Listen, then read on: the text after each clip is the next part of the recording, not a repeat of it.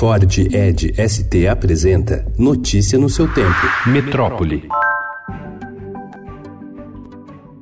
O Ministério da Educação estuda mudar a forma de distribuir os recursos para as 63 universidades federais. A ideia é dar mais dinheiro para quem tiver melhor desempenho em indicadores como governança, inovação e empregabilidade, entre outros. Hoje, o modelo de distribuição do orçamento é centrado no tamanho das universidades. Com isso, instituições maiores e com mais alunos, como a Universidade Federal do Rio de Janeiro, recebem fatia maior do orçamento, embora tenham um desempenho pior que outras em indicadores como governança, por exemplo. O governo pretende discutir a nova metodologia com os reitores das universidades.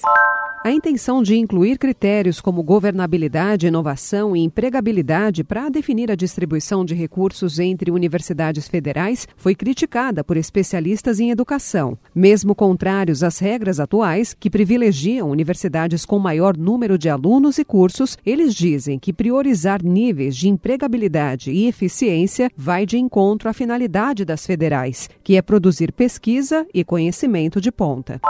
O Brasil está perdendo a liderança no cenário mundial na adoção de políticas que permitam alimentação saudável, afirma o professor Boyd Swinburne, especialista em nutrição populacional e saúde global da Universidade de Auckland, na Nova Zelândia. Co-presidente da comissão responsável pelo relatório que apontou a existência de uma sindemia global provocada pela junção das pandemias de obesidade, desnutrição e mudanças climáticas, o professor, em entrevista ao Estadão, diz ser urgente um esforço de governo governos e da sociedade civil para reverter a tendência de piora nos indicadores. Notícia no seu tempo. É um oferecimento de Ford Edge ST, o SUV que coloca performance na sua rotina até na hora de você se informar.